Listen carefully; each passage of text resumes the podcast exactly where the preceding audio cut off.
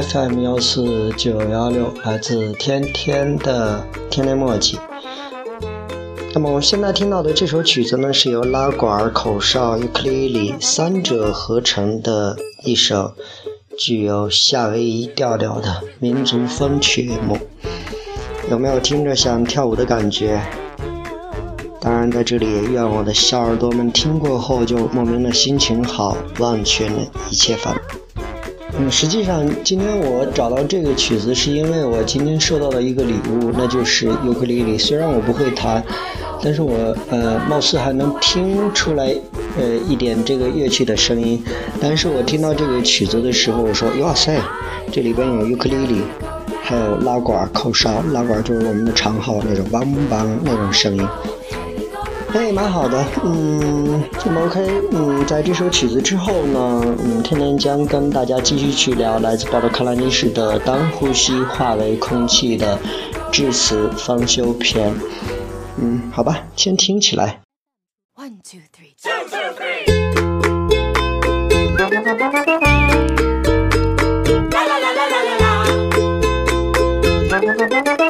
《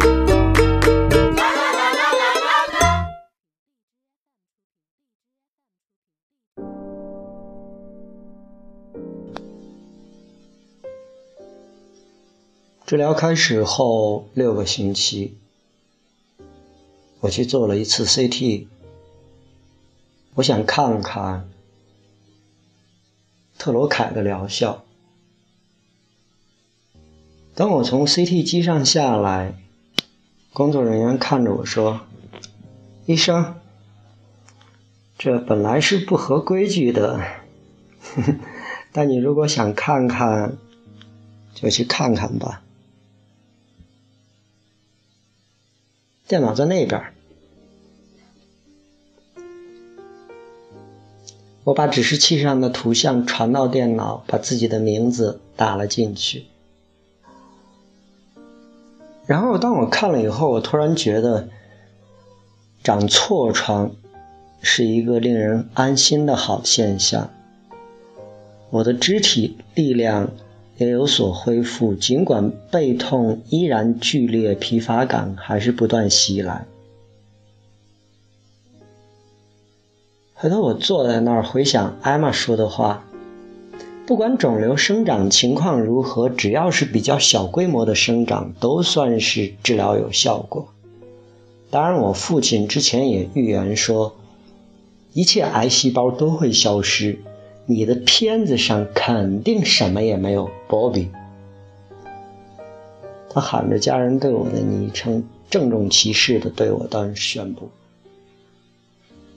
我不断地对自己重复，就算是小规模的生长也是有疗效的。然后深呼吸一下，在屏幕上点开图像。哇塞，我的肺部。之前散布着数不清的肿瘤，现在却非常的清晰，只有右肺上叶有一个一厘米左右的小瘤子，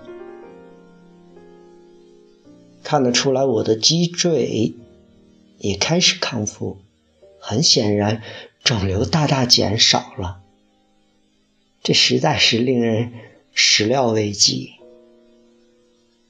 第二天我去见了艾玛。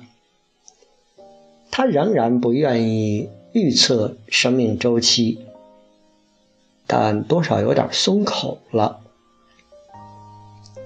嗨，保罗，你现在好转了很多，你知道吧？我们可以改到，我跟你说，我们可以改到每六个星期再见一次面了。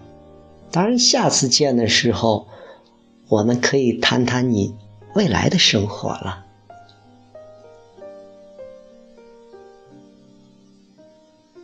我突然感觉到，过去这几个月来的那种混乱、恐慌，在逐渐退却。妈呀，新的秩序开始慢慢建立。我对未来那种心急火燎的紧张感，嘿也放松下来了。就在那个周末，有个当地斯坦福神经外科毕业生的聚会。我很期待，因为我又有机会去寻找一下过去的那个自己了。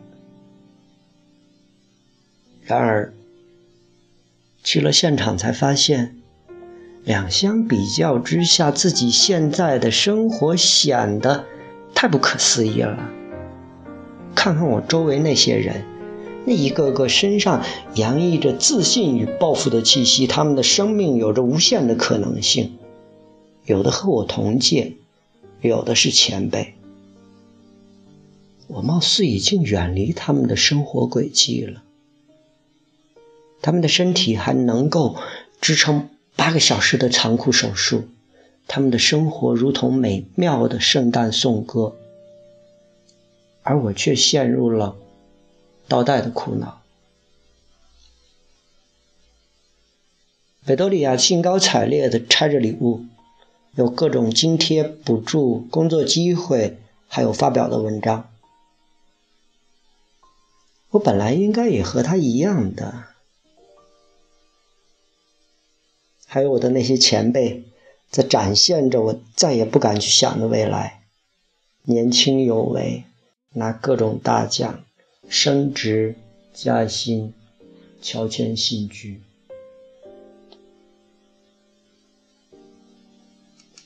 还好没有人问我接下来有什么打算，这倒是让我松了口气。说实话，因为我什么打算也没有。不过我现在走路倒是不用拐杖了。但人生的前路仍然像瘫痪病人一样，充满了那么多的不确定。我会成为一个什么样的人？继续走在人生之路上呢？能走多久？还是继续做一个病人，搞科研，当老师，做生物伦理学家？像艾玛说的那样。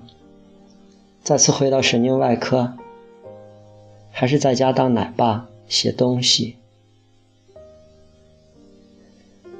我能够或者说应该成为一个怎样的人呢？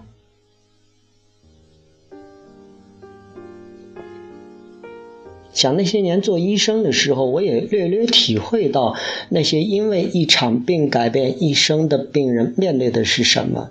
也正是在那样的时刻，我非常希望和他们携手去探索。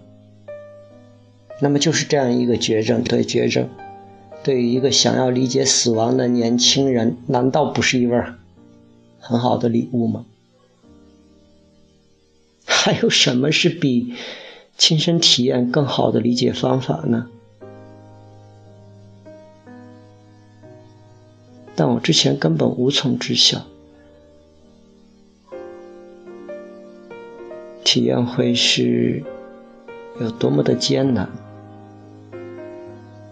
我需要去跋涉、探寻与摸索多少艰难险阻。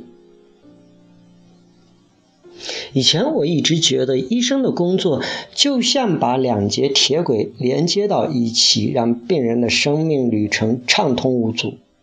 但我根本没想到自己的死亡之旅是如此的混乱，如此的没有方向。然后再回想更年轻的自己，那会儿胸怀大志，整个一个要将人类尚未产生的道德良知锻造进自己的灵魂。而现在呢，我审视自己的灵魂，才发现锻造的工具太脆弱，锻造的火焰太微弱，就连锻造自己那点小小的良知，都是那么的有限。自己的死亡是一片毫无特点可言的荒原，我迷失其中。科学研究、细胞分子与无穷无尽的生存数据曲线都无法指引我前进的方向。于是我又转而求助文学，索尔仁尼琴的《癌病房》。约翰逊的不幸的人，托尔斯泰的《伊凡·伊里奇之死》，内格尔的心灵与宇宙，还有卡夫卡、蒙田、格雷维尔等人的作品，以及癌症病人的回忆录。我不管是谁。只要写的东西与死亡有关，我都如饥似渴地去阅读。寻找那些能够把死亡及其意义解释清楚的字字句句，因为我想从中开辟一条路，好为自己下一个定义。我要在其中探索方向，好继续缓步向前。我有幸能。亲身体验死亡，所以之前觉得不必再求助文学与学术著作。然而现在我发现，要理解自己这种直接的体验，还需要将其放回到语言文字之中。海明威也描述过类似的经历，他是这样说的。他说：“获得丰富的体验，然后退避三舍，进行深思，接着将体验付诸文字。我也需要借助这些字字句句，才能前进。所以，在这段难熬的时光，也是文学。”我看的这些书让我重获新生。关于未来的那种巨大的不确定感，令人死气沉沉。不管我走到哪里，死亡的阴影都会模糊任何行动的意义。我还记得那豁然开朗的一刻，压倒一切的不安终于消散，似乎不可逾越的惶恐之海里，终于显现出前进之路。当时的我在疼痛中醒来，又要面对毫无意义的一天。除了吃早餐，我也不知道自己该做什么。我无法前行。我心想，然而心中立刻有声音符合，完成了这句来自塞缪尔·贝克特的话。其实这句话我早在多年以前的大学本科时期就读到了。我仍将前行。于是我下了床。向前一步，一遍遍重复着这个完整的句子。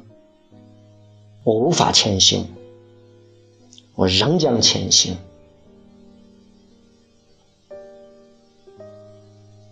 也就是那天早上，我做出了一个决定：我要逼迫自己回归手术室。为什么？因为我做得到，因为那就是我，因为我必须学会以不同的方式活着。我会把死神看作一个威风凛凛、不时造访的贵客，但心里要清楚，即使我是一个将死的人，我仍然还活着，直到真正死去的那一刻。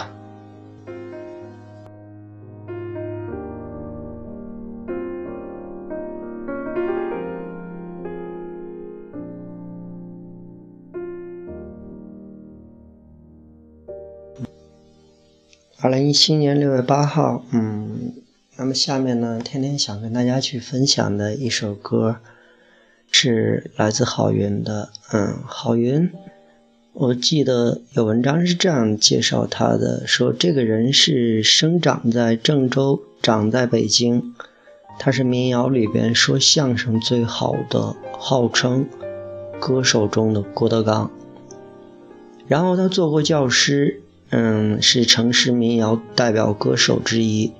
那么下面我们将要去听到的这首，突然想到“理想”这个词儿，也是他的代表作之一。为什么说是之一呢？因为你像他那个卖艺的小青年，该装就装，北京北京，说实话，真心能听。如果您感兴趣的话，可以去听一下。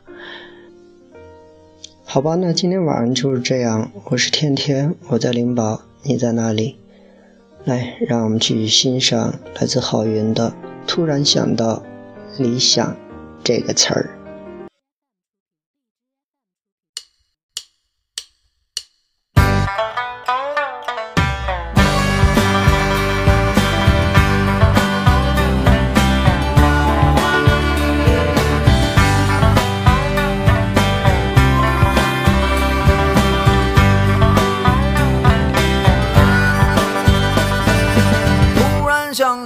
想这个词儿，嗨，我又想到了现实的生活，更嗨。当我看到人们都在忙碌着，汗渐干，背上有点凉，心里有点忧伤。突然想起爸爸说的话，我又看到了身上的伤疤。看这些年，我也没什么变化，年龄不停的长，心里有点慌张。春眠不觉晓，处处问题不少，我的生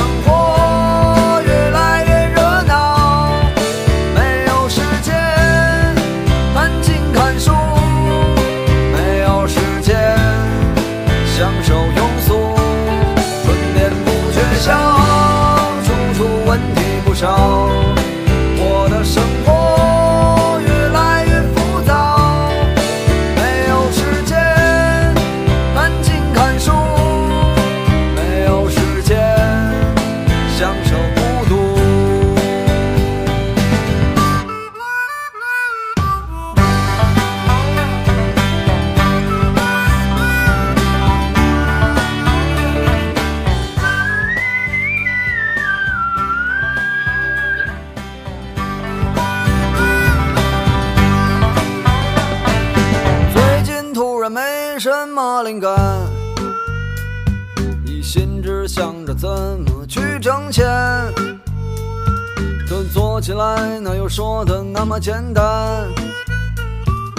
一年到头来，我还是一个穷光蛋。今年突然挣了一点钱，突然好多人都和我有缘。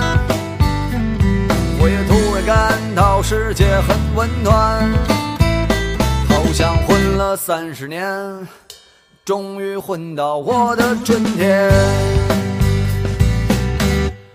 春眠不觉晓，处处闻啼鸟，我的生